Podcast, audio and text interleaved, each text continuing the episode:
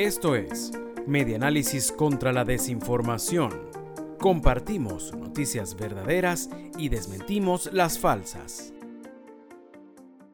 Trabajadores denuncian que Cardiovascular de Maturín quedó excluido de proyectos de restauración. El Centro Cardiovascular de Maturín, ubicado en el Hospital Central Manuel Núñez Tobar, así como otras tantas áreas de este centro asistencial, también presenta deficiencias que van desde grietas en su infraestructura hasta falta de insumos médicos para la atención de los pacientes, reseña Crónica 1. Frente a las carencias, el personal denunció que el pasado viernes fue violentada la cerradura de la puerta de la farmacia. En redes sociales circuló un video en el cual se apreciaba a dos funcionarios del principal centro de salud monaguense discutiendo por este inconveniente.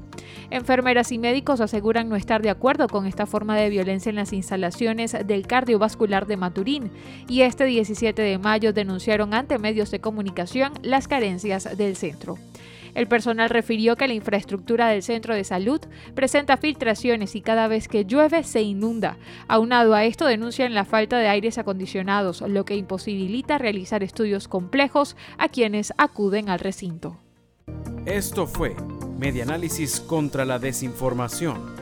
Síguenos en nuestras redes sociales, en Twitter e Instagram somos arroba medianálisis e ingresa a nuestra página web www.medianálisis.org.